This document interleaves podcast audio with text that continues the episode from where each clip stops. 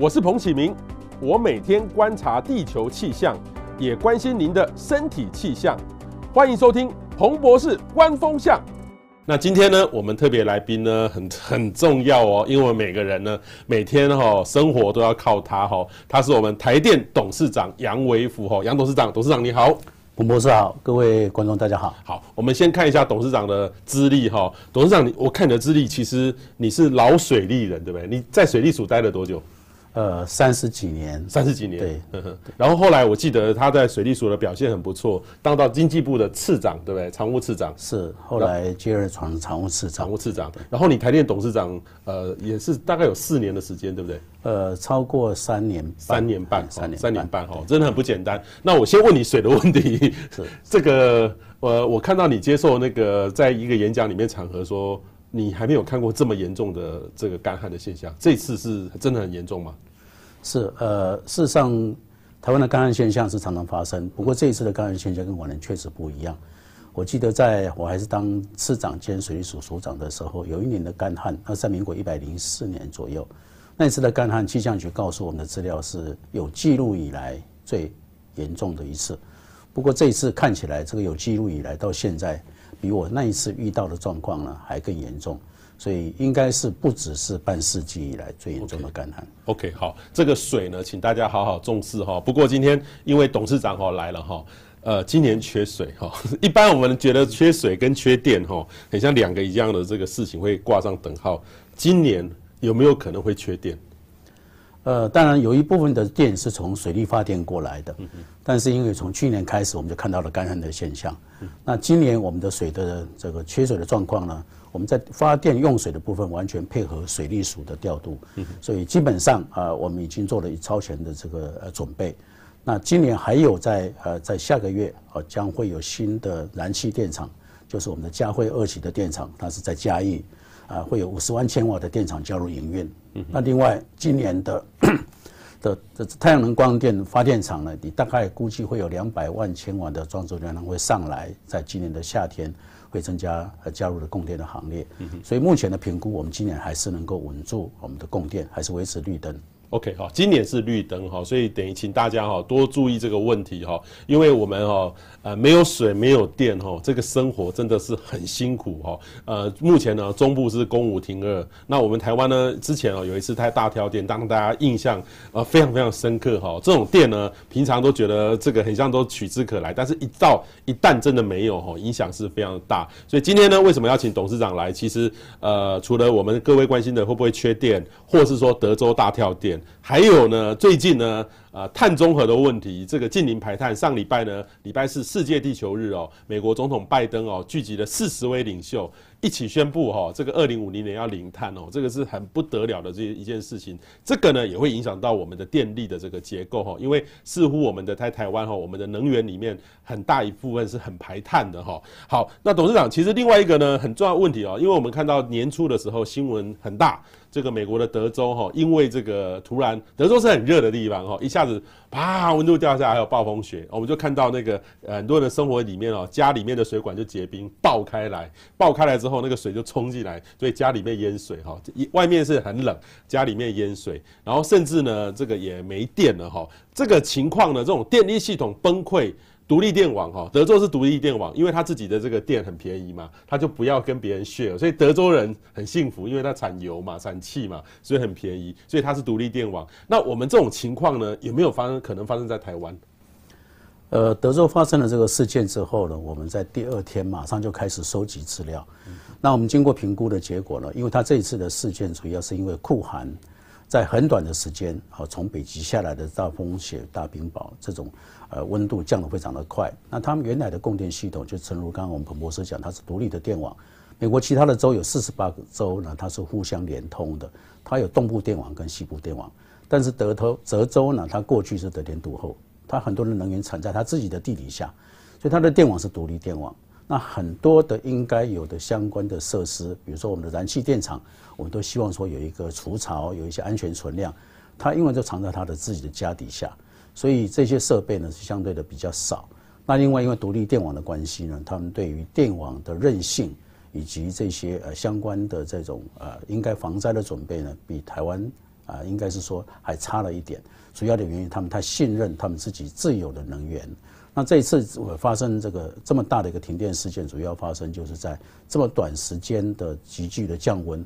那他们主要的这些能源呢，大概有百分之五十到百分之六十都关掉了，它没有办法发电。那主要的原因是包括它不同的能源的来源，包括核能电厂，它也不能呃准时的发电。另外，燃气电厂因为它里面有一些管线里面有水，那这些水呢在呃库能的情况之下，它很容易就结冰，那天然气的输送就出现了问题。所以，包括这些发电厂出了问题，那另外它的。电网它也出了问题，因为电网它也结冰的关系，它的传输的能力在原来的设计上就比较脆弱。那这种情况在台湾不会发生。我们非常的谨慎，了解这个状况以后，马上回过头来，我们整个公司总动员在两三天的时间，我们做了全体的评估，因为它是一个系统性的问题，并不是单一的问题，所以我们从发电端到我们的电网，一直到我们的使用端。那台湾的气候条件跟我们现在发生这种异常气候的情况，我们也做了一个评估，到底有哪几种天然灾害我们最常遇到？那德州因为它的地理位置的关系，跟台湾有点不太一样。那检视我们过去的最低温大概是在零度，曾经发生过。那我们的电网的设计呢，它的高温的部分可以耐到四十度左右的高温。当然高温它会有发电的效率的降低，但是这样的一个情况。在台湾发生的几率，在过去的历史记录很少，但是我们还是要很小心。我们做了一个评估，怎么样子增加我们的各种不同设施的韧性，这一点是我们必须要预做准备的。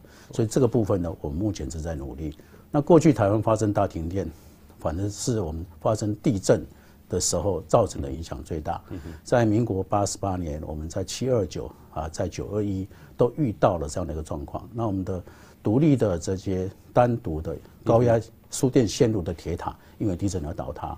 因为我们在呃一百零六年的时候，八月十五号发生了我们的大潭电厂啊，因为供气中断的这个问题。那这个问题是其他的因素，并跟气候变迁是没有直接关系。那不管怎么样，台湾我们遇到的天然灾害有哪几种天然灾害？我们必须要防止它造成我们的影响。那这是过去我们评估的一个结果。看起来我们发生这么大系面积或者大的系统崩溃的几率是比较少的。不过我们还是要非常非常的小心，要做好预测系统。要做好防灾的准备。嗯嗯嗯，好，这个我这边准备的问题就是电力系统崩溃哈，这个我们是一般很专业的来说崩溃，可是对电力的专业哈，它有不一样的这个说法哈。我特别去找了这个董事长，特别去呃，在这个对外的这个说明哈，就是说你们也有这个气候变迁调试哈。电力公司也有它气候的调试哦，你看你们还有要先评估这个极端气候冲击的灾害前世分析，这个就是你们也有在做。每一样的电网哪一个部分很弱，哪个地方会淹水，哪个地方风很大，你们自己也有有一个类似灾害的地图嘛哈。对。然后另外一个呢是这个就牵涉到电力设施跟燃料的供应链的耐候度、风险评估，然后最后你要拟定一个一个计划出来。所以我看到你们很有意思哦，你们是针对台湾的高温哈、酷寒、温差。强降雨、旱灾还有强风，哈，这几个可是这个几个在台湾好像以前很少出现过哦。你刚才董事长讲的都是地震，像这这个六个来说的话，台湾以前有造成说整个停电，造成每个区域的受创吗？呃，除了停电之外，发生的这种几率过去是很少。那我们看到了这个荧幕上所显示出来的这六种可能的天然灾害，在台湾是会发生的。所以我们在整个系统上面的设计呢，都已经有这样的一个考虑。比如说这个强风好了。台湾是处在呃这个太平洋的这个呃西岸啊，它有可能发生台风会路过。过去的台风，我们在发生最大的强风的情况之下，曾经发生过我们整排的电网花脸，是花脸吗？或者是电塔啊，这个我们的这个输配电线呃线路呢被强风吹倒，所以我们的耐风的设计就非常重要。那通常我们的这种高压电呢，它的人承受风力的等级可以到达十七级风，那超过十七级风，我们要怎么处理？我们当然就要预测。那当我们发现有可能在某一个地方风力会特别高、特别快，那个时间已经抓到了以后呢，我们就要先做呃预防性的，让那条线路先暂停输送电力，由其他的线路来回送等等的这种方式。那至于旱灾，当然就是必须要靠调度。那强降雨发生的机会也是相当的大。我们要啊这个注意到的地方是，我们的有一些电厂它是不是位在比较低洼的地方，有一些铁塔它是位在比较容易山崩的地方。类似这样的状况呢，在我们的整个系统每一个设施上面，我们都做了这个标志、标注，然后做了一些防范的措施。那调度跟监测呢，都非常的重要。嗯嗯，好。那台湾呢，像这种，我们因为我们以前没有遇过说下雪了哈，有啦，有一次好几年前有一次霸王级寒流，很冷很冷。但是那次台电有受到影响吗？呃，那次事实上没有受到影响。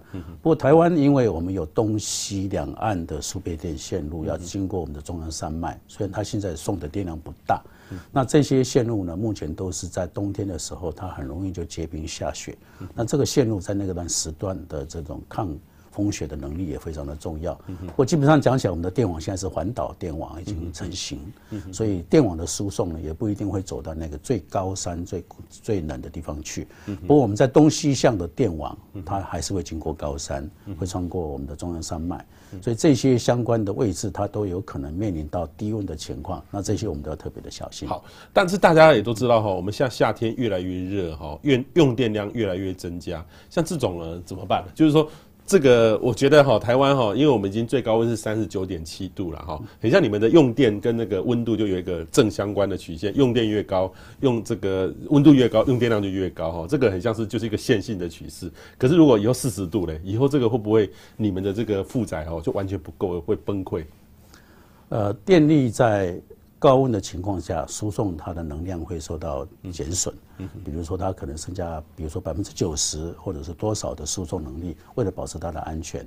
但是在我们用电量在增加的过程当中，事实上它是在比较短的时间，它的尖峰用电会出现。那我们在尖峰用电出现的过程当中，我们想办法去用调度的方式，能够把这个尖峰能够把它拉平。比如说我们现在用的是智慧电网，那我们有预测系统。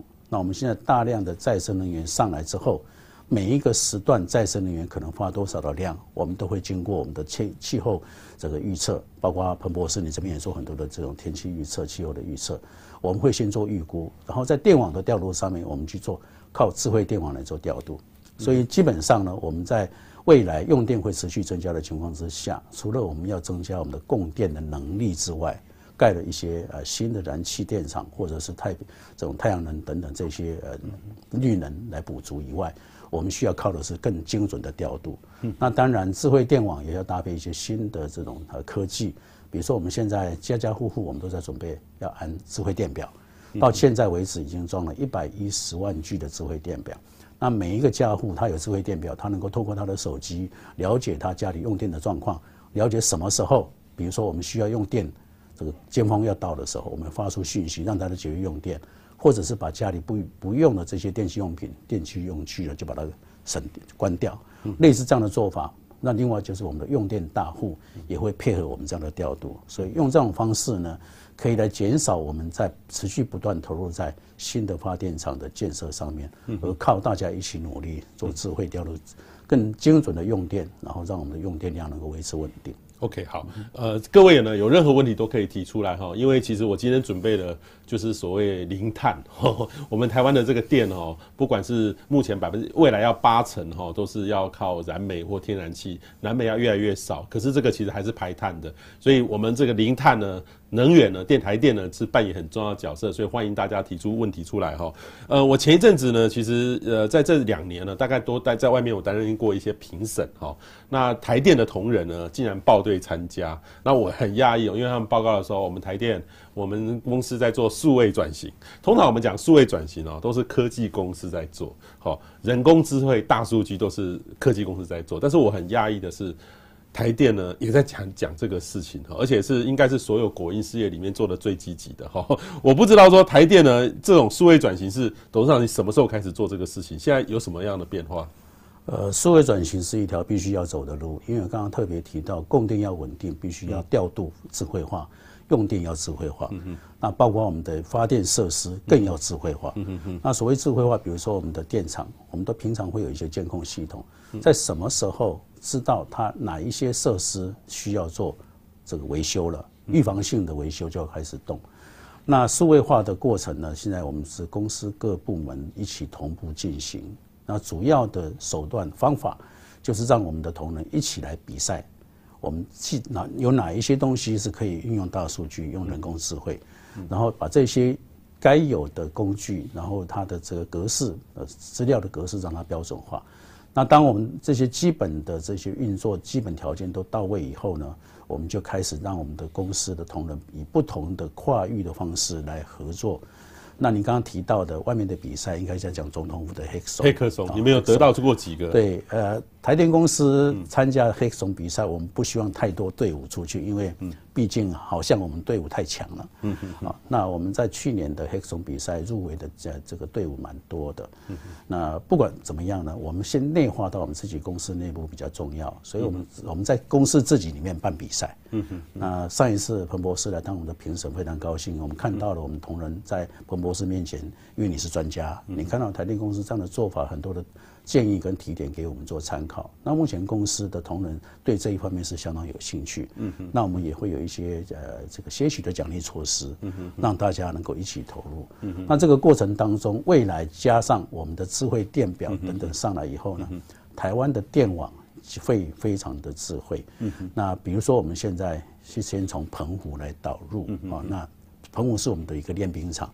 那待会儿再跟各位说明一下我们的成果。Okay, 好，好，这个未来家家户户都有这个智慧电表哈。我其实看到好多人有这样的应用，因为这个呢，其实就可以知道我们家哈，因为我们每天生活里面哈，节电跟省水一样哈，常常会变成一个口号，不可能每天去拔拔插头，偶尔做一次，出门出远门的时候拔一下。可是呢，有些电器呢，真的用的久就很耗电。然后你就可以去稍微算一下，可是我们现在根本一个电表一个月超一次根本没有用嘛，所以如果走走到这个智慧电表，每个家户都会有哈。那像像这个样子，这个其实这个各位不要看，哎，这个只是数位而已，没有哦，它可以用你的手机可以知道里面详细的内容，对不对？甚至我知道国外都还有去可以说，哎，你的这个吹风机哦，太太老旧太耗电了，可以换一个新的，可以让你省钱又省电。未来会都是这样的电表吗？对，呃，目前我们是用呃，在哪个地方是用电的一个大区大户大户大户换装。那在二零二四年，就是一百一十三年之前，我们会有三百万具，至少。至少这个是最低目标。嗯嗯。那我们的目标当然是希望说全台家户都有智慧电表。那这个智慧电表未来绝对是我们生活当中不可或缺的一部分。就像我们现在的手机好了，你可以跟手机来对话，手机会跟你家里的智慧电表来对话，智慧电表会跟台电公司的调度来对话。所以每一个家庭用户，你装了智慧电表，然后你下载了台电公司的。专用的 APP 用电的 APP，你可以掌握到家庭用电的状况。比如说你的每个月的支出，你多少要花在电费，你可能会超过了，它甚至可以给你一个呃这个提示，哪一些用电还不必要的用电。类似这样的智慧化的生活呢，我们现在一步一脚印的在做做这个打基础的工作。那以后的智慧化的城市，我们现在每一个城市六度都在推动我们的。这个未来的城市都会化，呃，这个智慧化，智慧电表绝对是当中一个非常重要的一部分。那这个电表也会引入到我们的家庭生活里面去。嗯比如说我们家里有老人家，那你他用电的情况，假设是异常的话，嗯你就可以预测有没有需要跟家里联络一下，老人家他现在在做什么事情。它会变成一个家里的一个守护神一样的一个功能出现，所以会变成我们家庭生活当中很重要的一个呃管理上的一个工具。好，各位这个可能听不大懂哈，就是说水表、电表如果呃能够能够比较及时传到我们手机里面，例如说，哎，这个今天的家里面的这个阿公阿嬷，一个早上都没有去按一个马桶，那个从那个小便大小便，其实就表示有问题。哦，一个早上一天都没有用电。这表示有问题，可能就昏倒了。对，好，所以有这样的这个工具呢，其实可以帮助我们很多很多的忙。因为你也不可能装个监视器在那边看，说阿公阿妈在干嘛。好，这个其实隐私的这个问题。但是如果说有这么好的节电的方式，在改变之下，会带来我们很多有意思的这个东西。哈，好，我们来问一下哈，这个我们现在的能源配比哈，董事长，其实我们现在的这个发电量呢，呃，我看这个是去年的这个发购电量的结构啦。哈，我们总共。用到了两千三百八十九亿度哈这个的电哈。那其中呢，再生能源是五点八哈。那抽蓄抽蓄这个一点三 percent 是日月潭吗？日月潭，日月潭在一点三哈。那去年这个再生能源比较少是，是我记得去年很早就开始缺水了，对不对？所以如果如果平常的没有在没有那种风力太阳能的话，我记得这个数据就三四 percent 了啊。对，呃，这个数据是台电公司本身自己的发过电量。OK，那目前的再生能源是可以直直接由呃这个用电的大户来跟我们的开发商、绿电的供应商来买卖。嗯哼，所以它有一些数据并没有在这个数据里头。嗯哼，那去年我们台电公司的再生能源五点八左右，主要是因为。水力发电去年少了非常多，大概只有往年平均值的百分之五十到六十，那这个部分的比例是相当高的。那另外当然还有一些自发自用的量会扣掉，所以未来的发展呢，我们再生能源的配比，包括水力发电，好，包括我们的这些风电跟这个太阳能光电，要达到百分之二十，在二零二五年。但是这百分之二十的目标是只有在二零二五年。那未来要到二零五零年的这种碳中和的目标年的话，那个再生能源的占比会更加的提高。OK，再生能源的占比要这个要提高了哈。不过呢，其实去年呢，这个燃煤哈还是三十六哈。不过去年一个是燃气已经超过燃煤，去年是很大的差别，就是燃气超过燃煤。事实上，燃气超过燃煤应该是在一百零八年，一百零八就开始翻转的现象。那这个速度会越来拉得越开啊，因为我们现在燃气电厂在正在积极的兴建当中。那目前的燃煤电厂，只要我们电量够。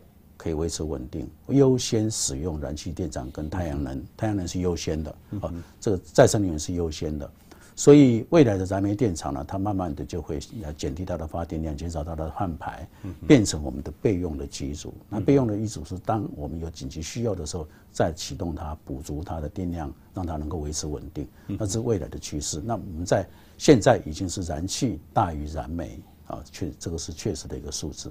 好，另外一个呢，很重要的关键哈，这个各位知道比尔盖茨的这种如何避免气候灾难的这本书里面哈，他其实提到一个观念，我也趁这个机会也要来问董事长，因为我们的政府的政策，二零五零年飞蛾家园的话，燃气很要占五十的 percent，对不对？对，燃气要占到五十哈，然后燃煤大概占三，还是往下降，大概到三成呐。对，那再生能源是两成呐哈。那但是呢，比尔盖茨说，我们如果要到做到二零五零年。近零排碳哈，零碳的一个目标的话，其实这个时候，如果现在这个时间点还在盖这个燃气电厂，这个就没有办法达成这个目标。哈，我不知道董董事长对他的写的那段话，我其实看了半天，一直在思考说他的逻辑是什么。他其实是提到说，我们很早就要去做一个转型的布局。他觉得觉得现在盖燃气电厂似乎还是不是很有决心的感觉。对，呃，当然，比尔盖茨这本书代表的是他对未来世界的看法。但是能源是每一个国家都要以他的当他自己国家的地理环境，跟他的有哪一些产业或者是它的强项是什么来做调整，并不是说每一个国家都要以同样的方式来处理。像像台湾或者是日本，是我们是岛型的国家，在东南亚国家里面，我们这两个国家是最类似的。如果啊，如果我们现在不用燃气电厂来当做它过渡时期的一个电源的话，我们并没有其他自产的能源，除了我们的再生能源以外，或者一部分的这种核能。那再生能源的发展，大家都知道它必须要时间，因为它毕竟成本是比较高的。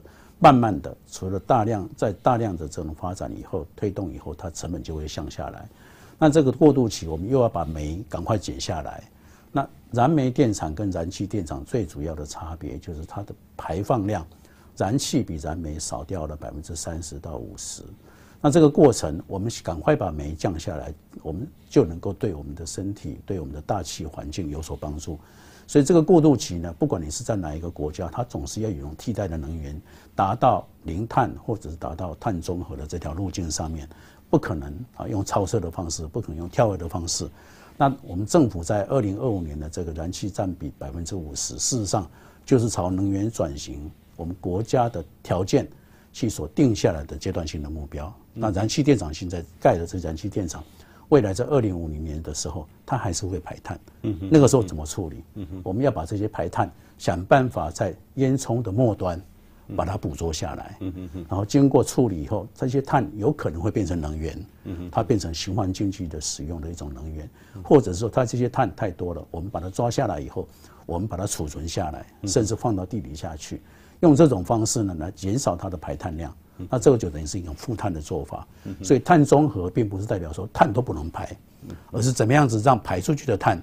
抓下来，抓下来的碳能够达到平衡。嗯所以燃气电厂未来我们在呃部件以后，到到二零五零年之前，如果还有燃气电厂，或者燃气电厂还是它是必要的选项，我们就用这个固碳的方式、抓碳的方式来保持它的平衡。嗯等于碳中和还是可以排，但是你要把它抓下来，做更有效的运用处理，对，才叫碳中和的意义，不是说不能排碳。对对对对，好，那其实这个里面呢，这是目前我们国家是到二零二五的能源转型的目标了哈，非核家园这零了哈，呃，绿能到等于是再过四年就到达这样的标准了哈。但是很多人说这个这个趋势很像呃，很像非核进度比较明确，好，很像到这个待会再来谈。但是展绿呢比较落后，但是我还是我看到整个哈，很多年轻朋友他的新的工作都是绿能产业，这台湾的确在变动，这个待我们待会再来说。不过蒸汽呢是一个过渡行的手段了哈，我刚刚听到董事长特别说到，就是说它的排碳量是比燃煤少了大概三成到五成，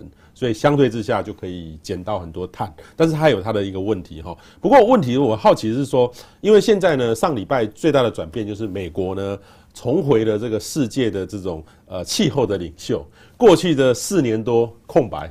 空白，甚至他就是明显的，就是说完完全全不看科学，就是不相信这一套，退出了巴黎的气候协定。所以全世界可以说，过去四年对气候变迁这个议题来说的话是黑暗的。可是呢，拜登上去之后，他其实这个从一月上任之后，我看到他们的这个气候的这个顾问哦，这个麦卡锡，他说，呃，从拜登总统上任之后，我们每一天都是地球日。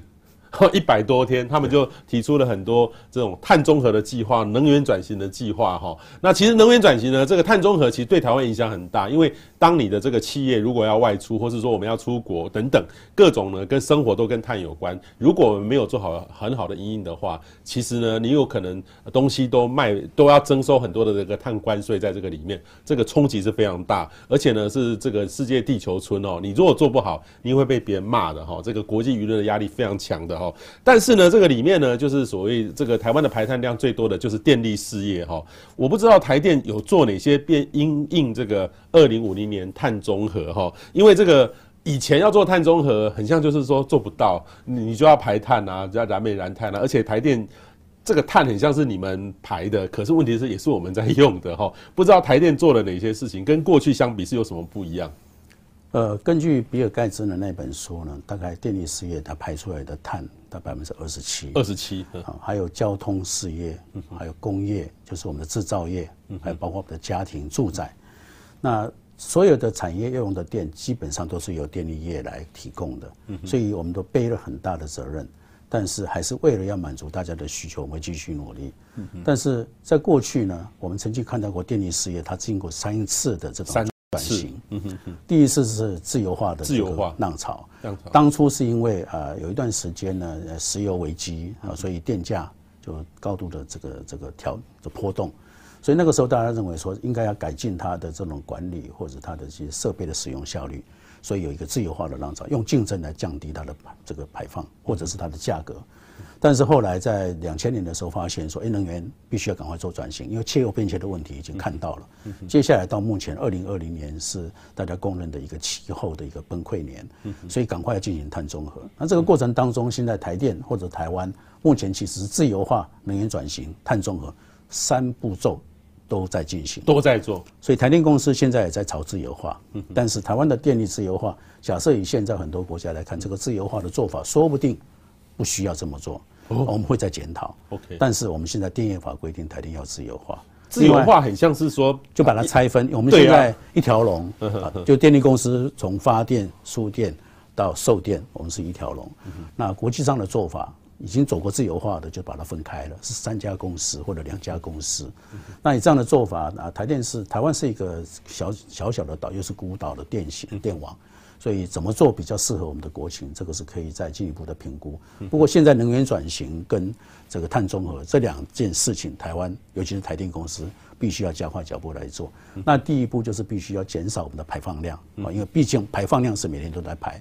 那这个排放量呢，台电公司会尽最大的努力。不过我刚好特别提到，我们交通事业大概也占了百分之十几，还有我们农业也占了百分之三十几，所以这样夯不啷当加起来，每一个行业别。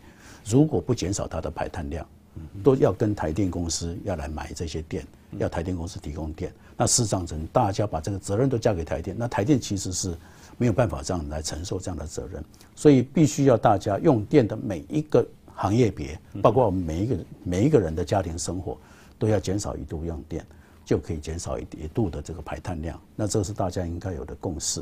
那以这个过程当中，台电公司责无旁贷的，我们除了减少排碳量之外，我们要赶快跟上国际的脚步，因为能源别，我们的燃料要转型。过去是煤、化石燃料，现在再生能源上来以后，是不是还有更干净的燃料？比如说大家提到的氢能、氢能、氢能、氢气的对，还有氨也可以。那氢跟氨的研究，台电公司现在也加快脚步，在跟国际其他的电业一样，我们在做努力。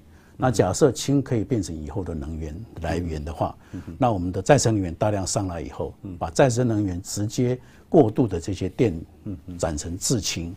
然后来燃烧氢啊，它的碳排是很低的。那这种情况之下，我们的能源转型或者是我们的碳中和的这种目标就能够更快的达成。所以新的科技的研发跟导入是我们现在必须要走的路。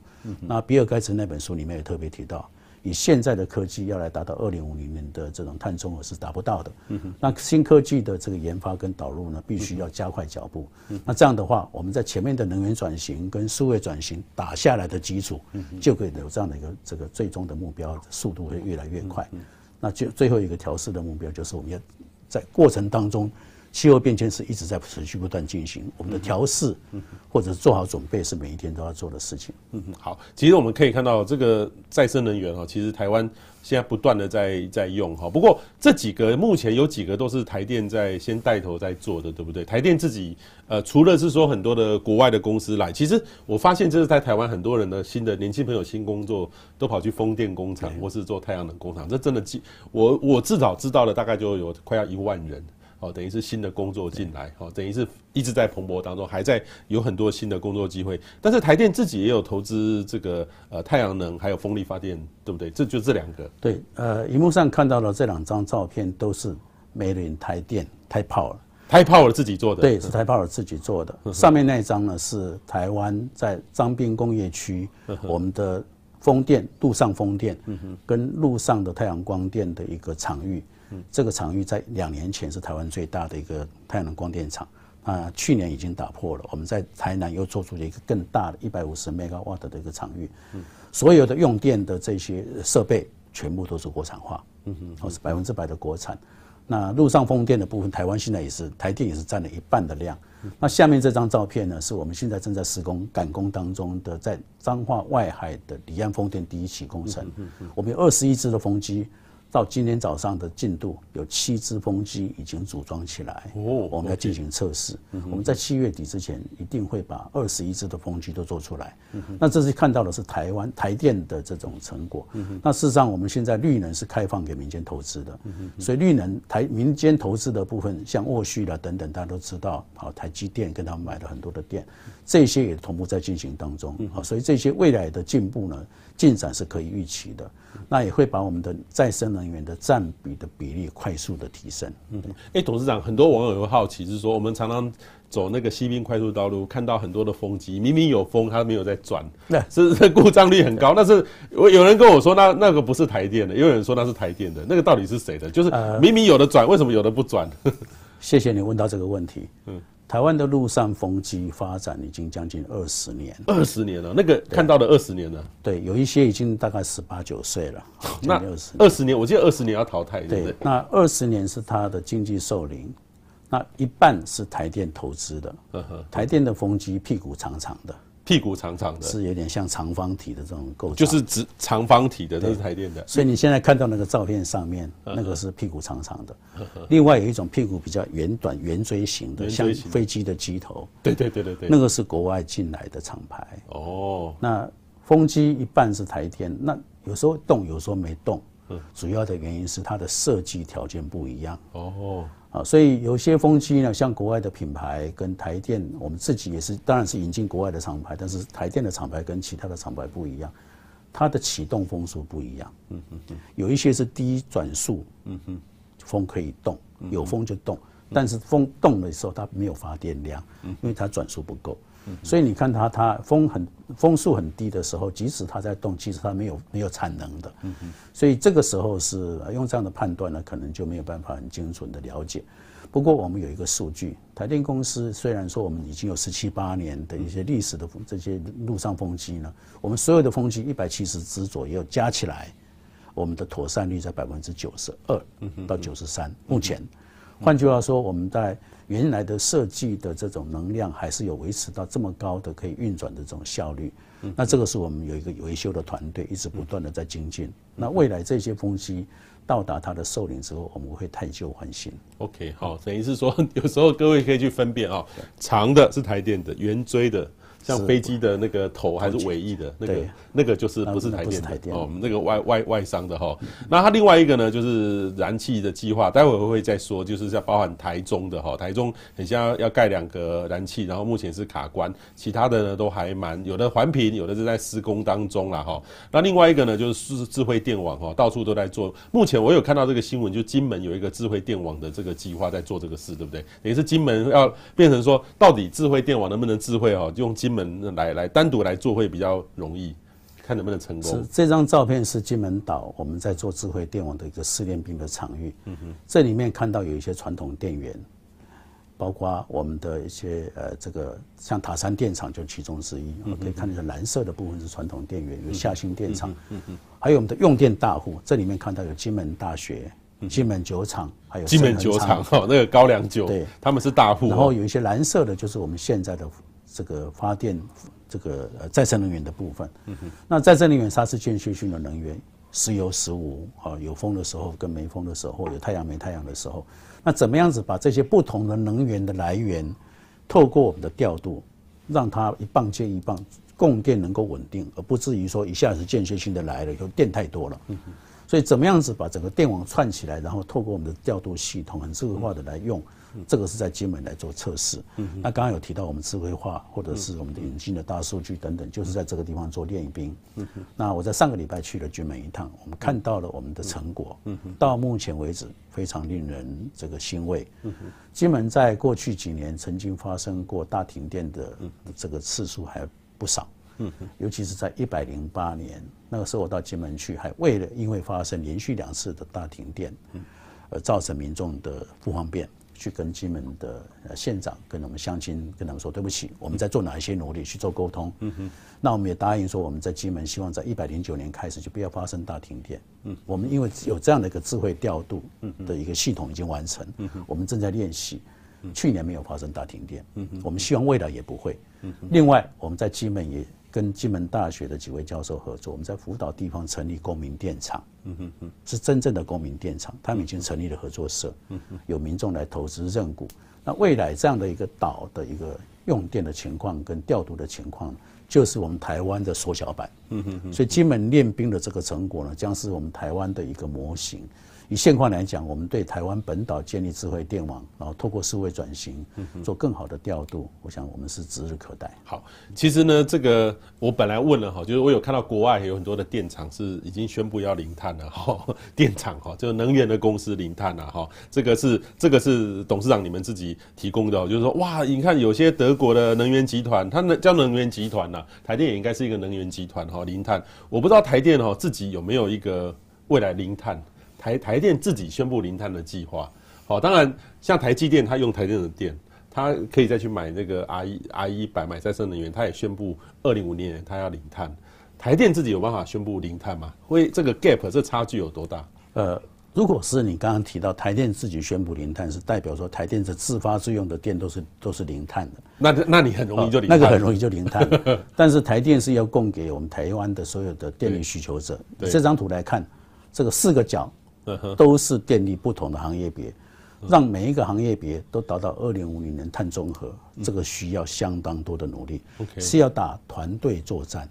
每一个行业别都要尽尽量减少用电。台电公司尽量极大化我们的再生能源，极大化我们的调度。那这个是必须要一起努力。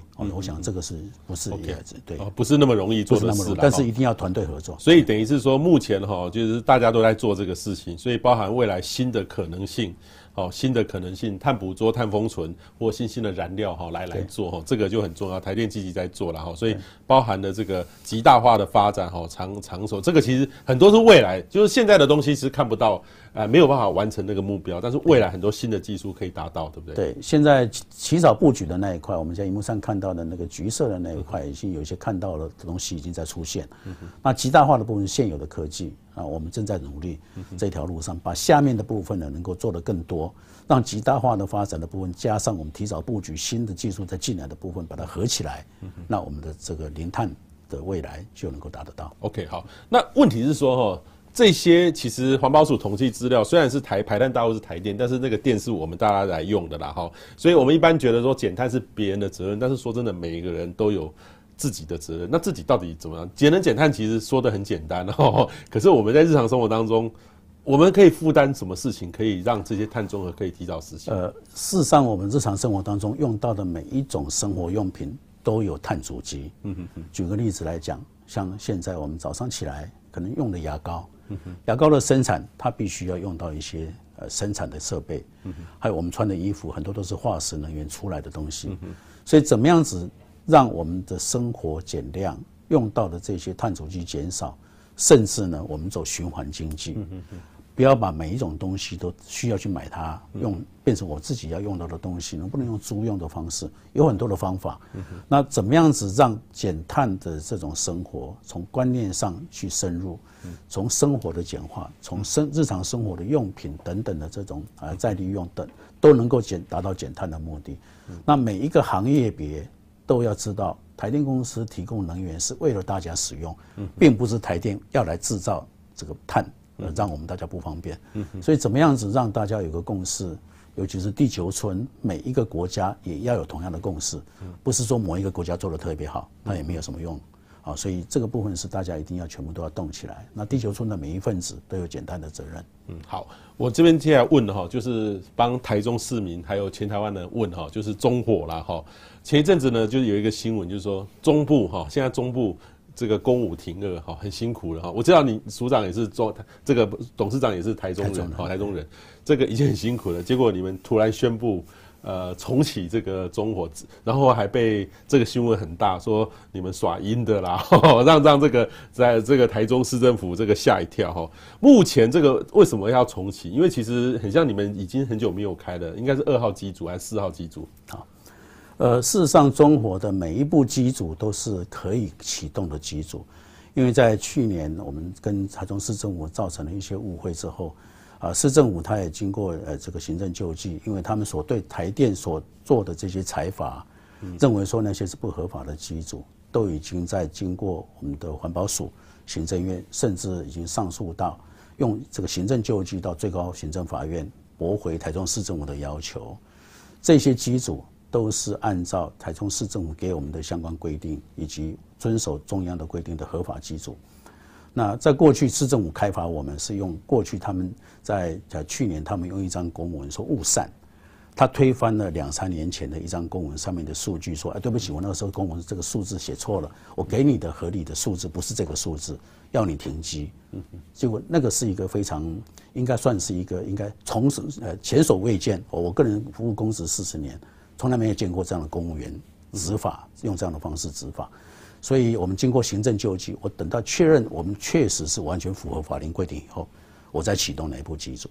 那台电公司有一百八十三部的这个水火力机组，每一部机组都是我要监护的对象，因为机组要轮休，机组要上阵，哪一些最好的机组让它上来，它的碳排是最小的，电源是最稳定的，这个是我每一天在做的事情。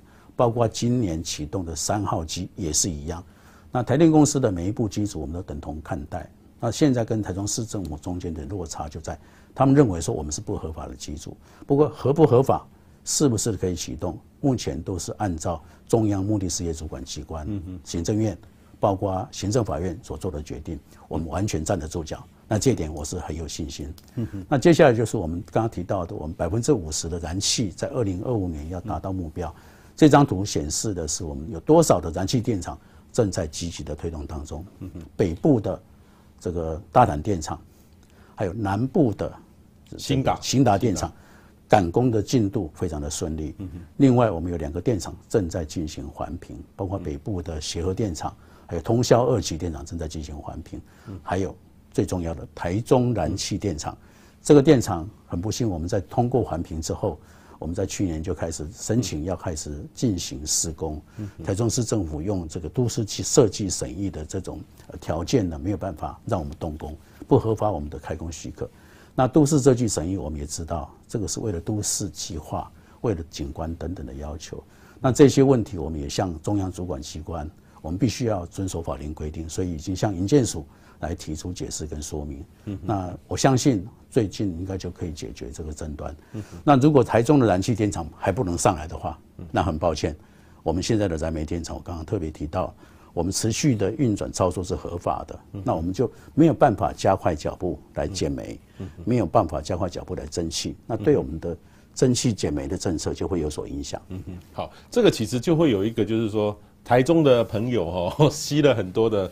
这个没啦哈，没啦。那今天呢，呃，当然了，现在我有看到你们那个启动的原因是说，原来这个呃中部的用电哈，中火呃等于是已经没有办法测应付得了做台中中部的这个用电，不是说中火北送哈，中电北送哈，已经自己那不够了，所以你们才。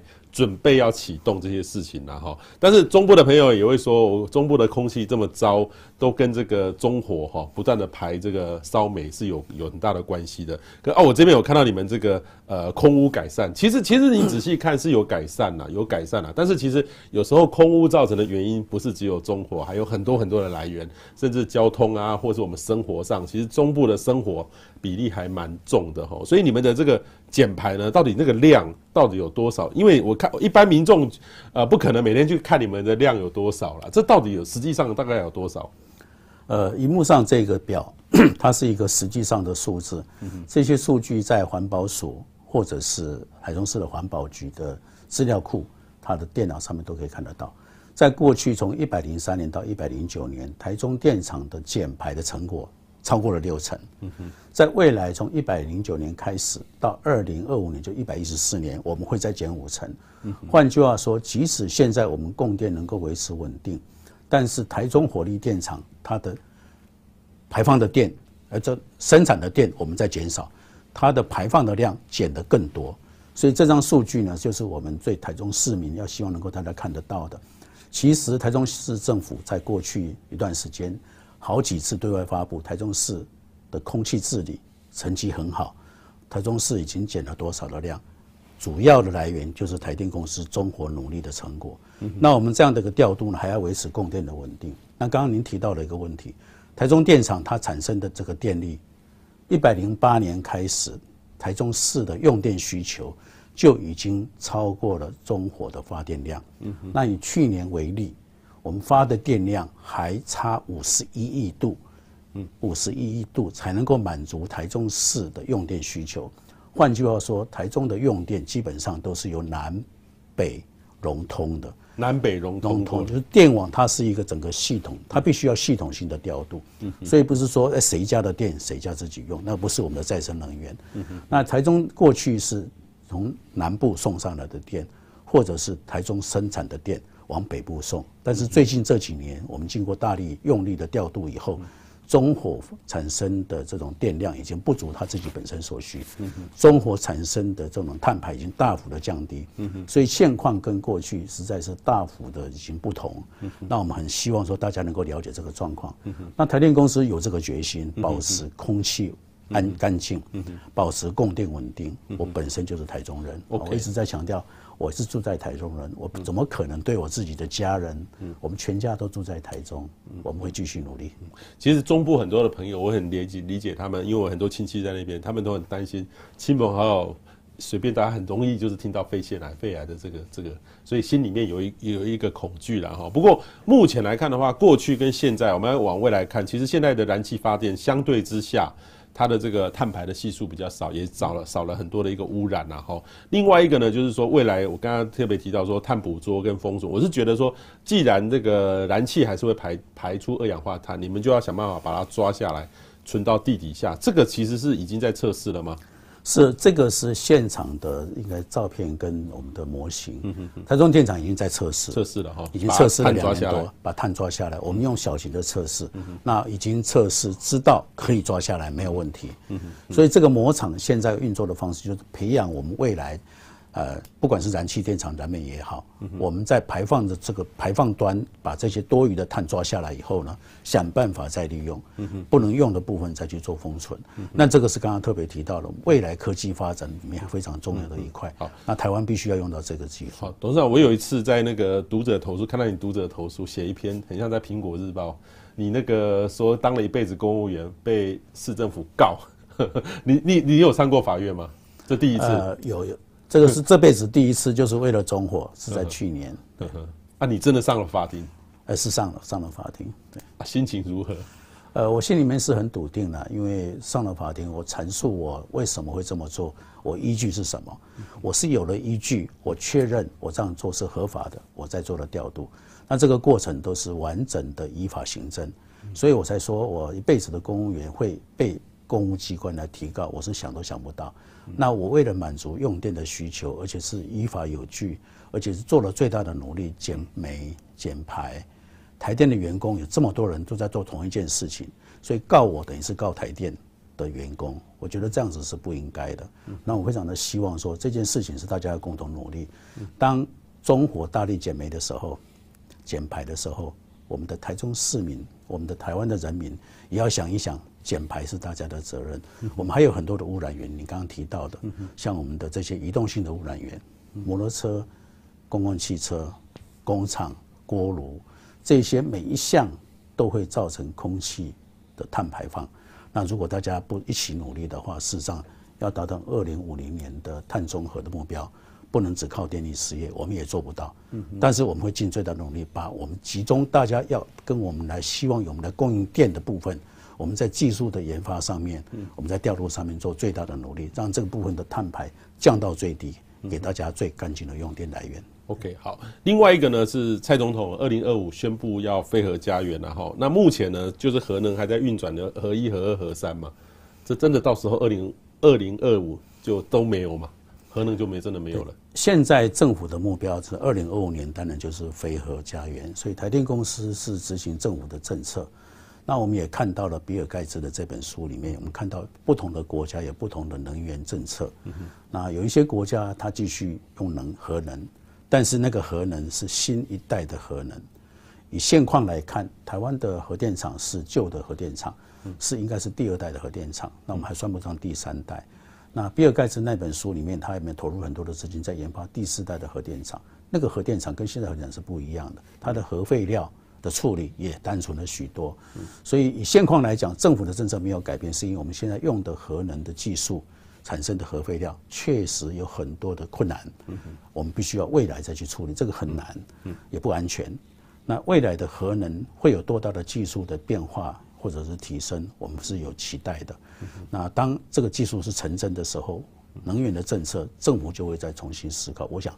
每一个国家都一样。嗯嗯嗯。好，另外一个呢，就是目前就是有一个重启核四公投的这个这个理由书宣称哦，二零一四年核四通过试运转测试，核四封存前真的到底有没有透过这个测试，真的去去运转过发电了吗？呃，这个测试由原能会来执行的，因为它是监管机关。那我看到的资料是没有通过测试，没有通，没有完全通过测试，因为它的测试项目里面还有三十二项，原能会没有完成测试。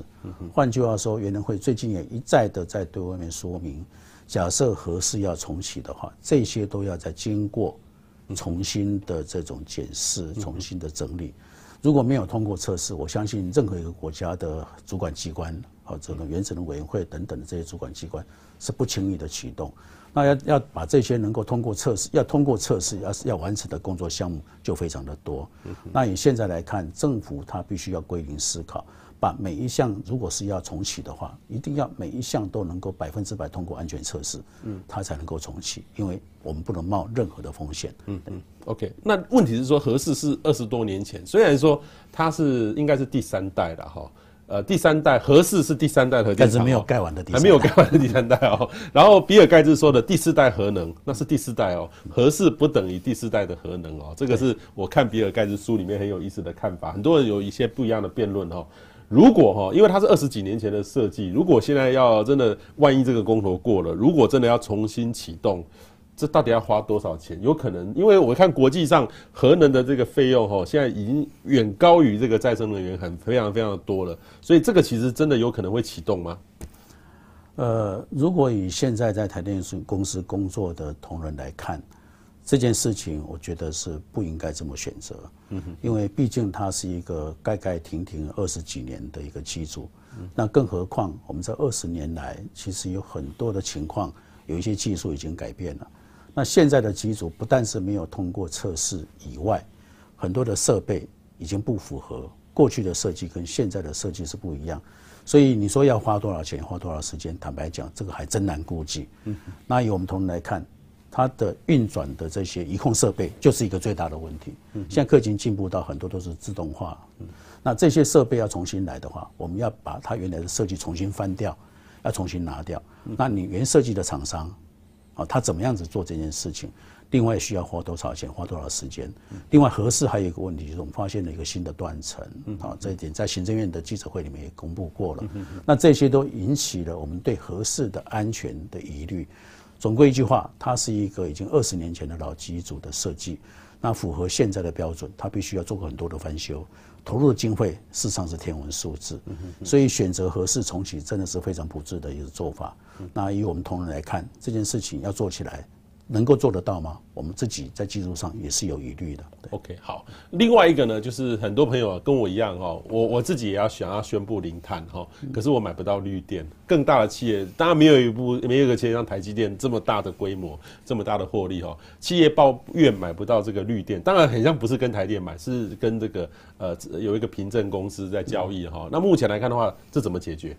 呃，台电公司本身有一些绿电啊，那过去卖绿电给台电的这些厂商，我们在为了要满足市场的需求，已经有十八家的业者跟台电解约，直接可以投入市场卖给需求者。OK，包括台积电。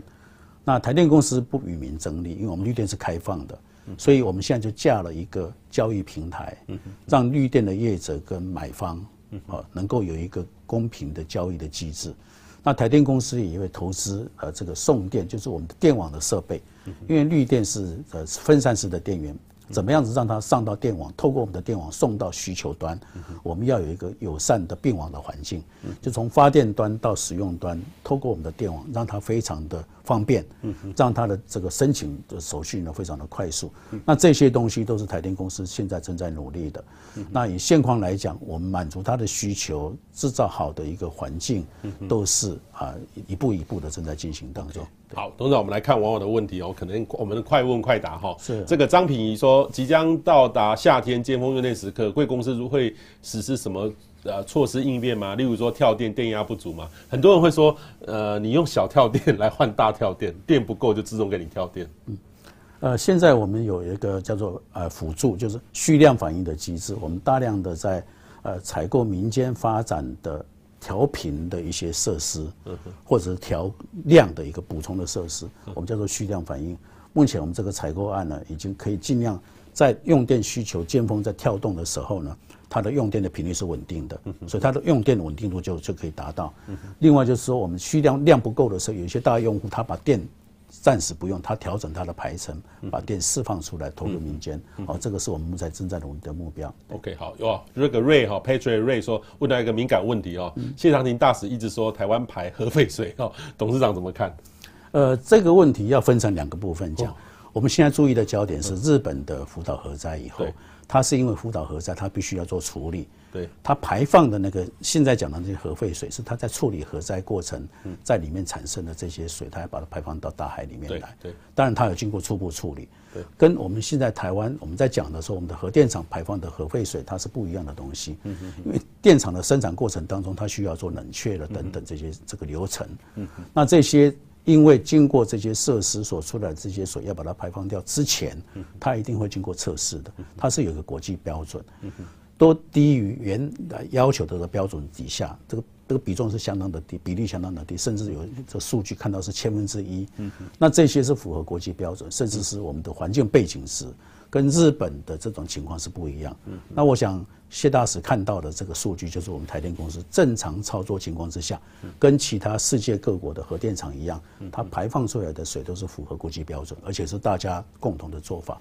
跟日本现在的现况讲的这些，应该是不一样的标的。OK，好，可以说台湾有可能有干净的电，绿电就是干净的电呐。是。但是如果燃燃气的话比较少，但是可以把它抓下来，把它抓下来，对，用其他的方法来把它补救。对，好，所以呃，这这个其实还有很多的方式啦，但是我觉得台电也在。在转型当中啦，也希望呢大家关注这个碳中和的这个议题哦，因为其实碳碳中和的部分，台电哈要呃负担很大的这个责任啊哈。那事实上这也是大家都在用，我们必须一起来哈，大家一起来做这个事。今天非常谢谢台湾电力公司的董事长杨伟甫来上我们节目，谢谢董事长，谢谢，谢谢，谢谢。饱了吗？你去我本专按赞了吗？最重要的还是爱地球啦。那其实很简单，比如说你可以跟我一样登入等公车系列的 App 参加种树任务。现在每天登入等公车系列 APP 参加种树任务，就能够帮小树苗浇水。累积九天就能养成一棵虚拟小树，还能跟雅虎一起认养林地互增树。赶快加入爱地球的行列吧！下载等公车系列 App，一起搭公车减碳生活吧。各位朋友，记得要减碳爱地球哦。